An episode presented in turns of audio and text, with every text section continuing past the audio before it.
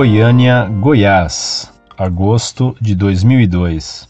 Através de pesquisas, vi que São Gregório Magno foi um dos implantadores dos sete pecados capitais. Gostaria de obter maiores informações a respeito deste fato, como textos e relatos. Muito obrigado pela atenção. Prezado Salve Maria, permita-me corrigir um equívoco. São Gregório Magno não implantou os sete vícios capitais. Ele pode tê-los comentado, nunca implantado. Todo homem é concebido no pecado original, isto é, já nasce com tendência ao mal.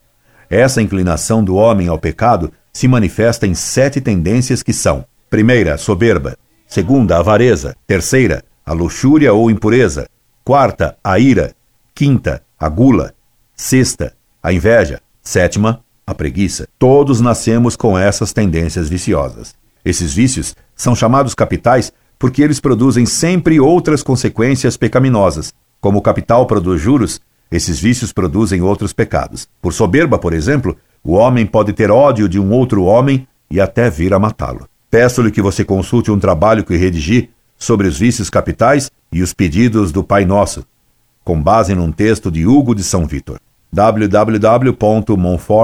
www.monfort.org.br barra veritas barra painosso.html. Incorde Jesus Semper, Orlando Fedeli.